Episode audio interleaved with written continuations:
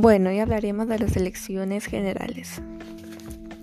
A pocos meses de la segunda vuelta de elecciones, el panorama electoral continúa siendo incierto. En este podcast te contaremos cómo emitir un voto crítico, reflexivo y responsable. Para eso es muy importante conocer los diversos planes de gobierno que están presentando los candidatos. Es que en es votar por votar, como les repito diré algunos criterios que nos van a servir ¿no? para esta segunda vuelta de elecciones. Este criterio número uno, su compostura mediante las entrevistas.